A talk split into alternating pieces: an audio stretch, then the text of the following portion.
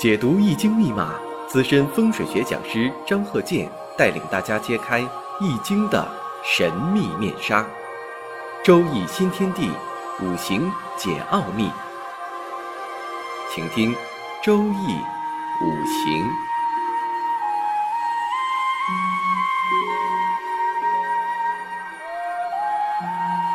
上山微电台荣誉出品。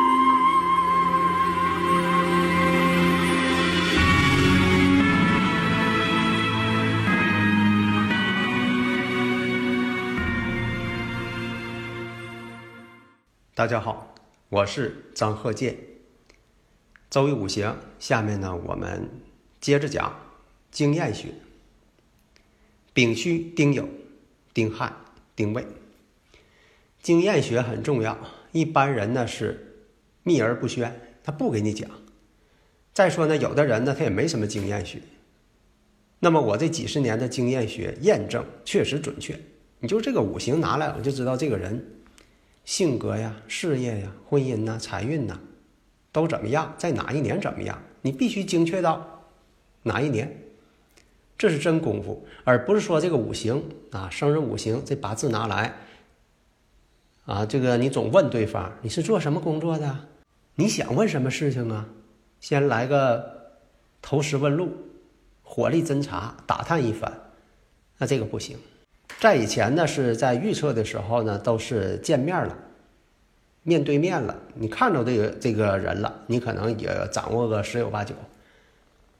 现在来讲呢，线上进行看，你这个人根本就没见啊，没看见，没看到这个人，也没听到他说话，没有这个其他的信息辅助，就说这个形象的东西没有，数字的东西倒是有，文字、数字。啊，倒是给你了。你想说看这人怎么回事情，来个自我介绍，很少。如果说你见到了所谓的这个大师呢，他老问你，询问你，请记住，他不是大师。呃，刚才说这个五行，丙戌、丁酉、丁亥、丁未，你像这个满身劫财呀，还有这个十个大败日啊，满身劫财的人呢，多数都比较正直。有诚实的一面，憨厚的一面，事业心呢也比较专一，但是满身劫财的人呢，多数是运气不佳，特别是财运上，还有是这个婚姻上，特别是男士满身劫财，对这个妻子妻财嘛，如果你满身劫财，它就是一种相克关系。人呢倒是比较憨厚，但是。并不是说他内心真的憨厚，有的是假憨厚，但有的也有真憨厚。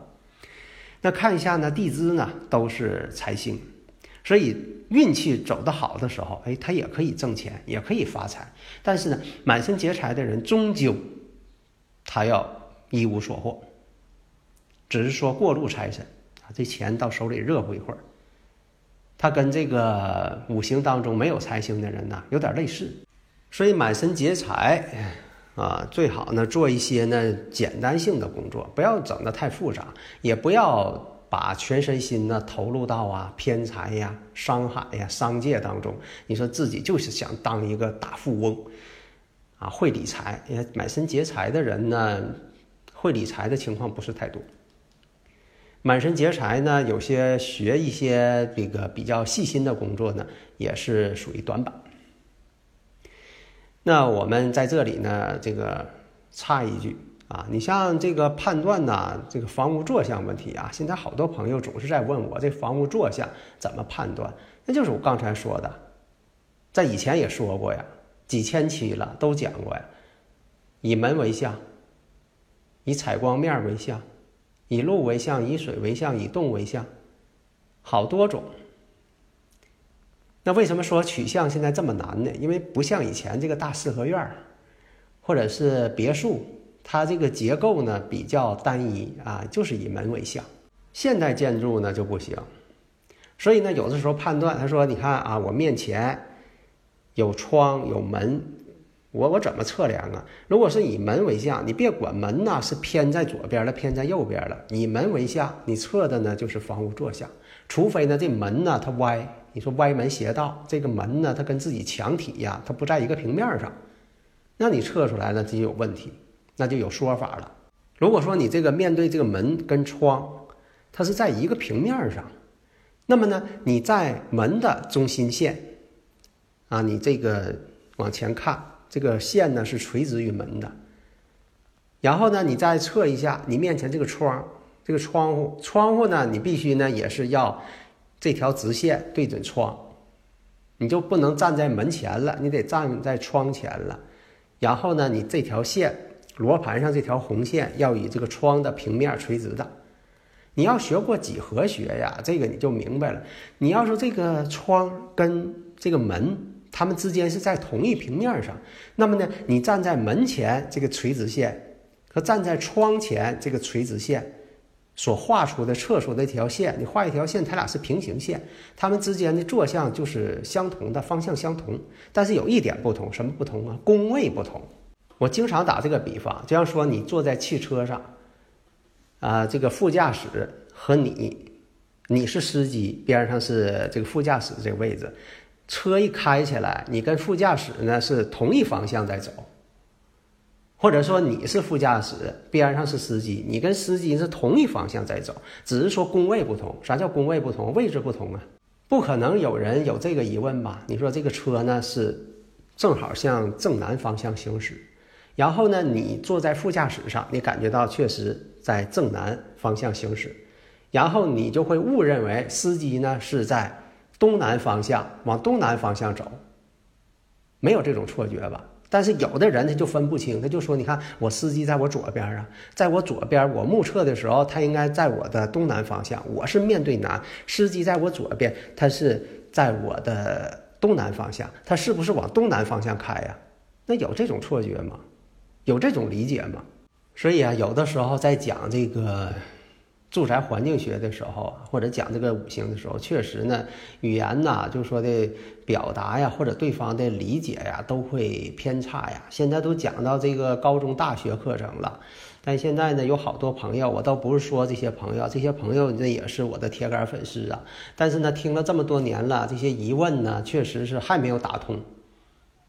啊，就像说你这个大学教授这个那讲课呢，下边有个学生，他说这个三七二十一。为什么三乘七是二十一，七乘三还是二十一？请教授解释。如果突然间大学课程提出这么个问题，你作为一个老师，你什么感触？另一个讲呢，这个五行上的这个调整，五行调整呢，对于一些这个精神层面的，它是比较有效果的。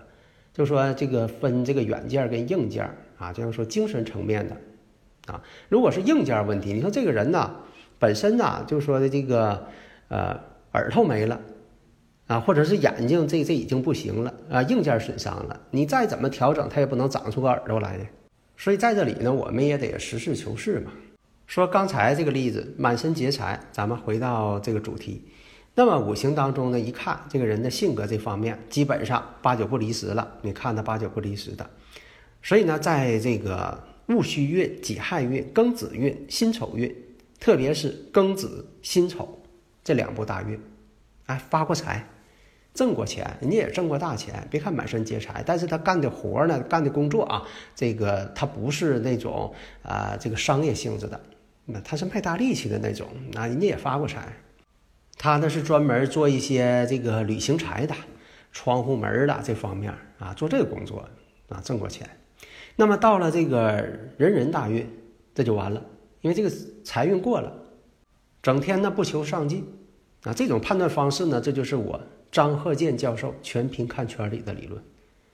那到了这步人人大运的时候，什么也不想干了，就知道找情人，嗯，打孩子。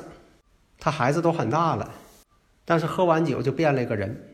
所以啊在那里呀，再说一下，你像一些这个虚症，什么叫我说的虚症，跟现在说那个实虚它不一样啊，就是精神层面的，或者是运气方面的、财运方面呢、感情方面呢等等各这方面，都可以用五行呢进行调整。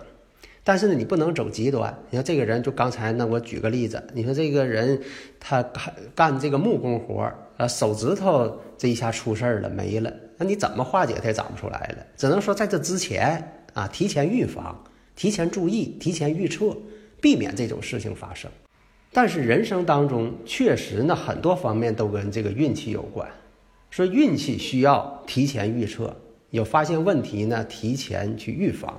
因为这个运气呀，是其他方面无法去掌控的，只能说提前预测、提前分析、提前预防。碰到事情呢，咱们能够呢化解呀、预防啊，未雨绸缪，这就是学五行的意义呀。下一堂呢，我们还有很多的例子啊，像这个七煞两头挂怎么回事情，我们下堂讲。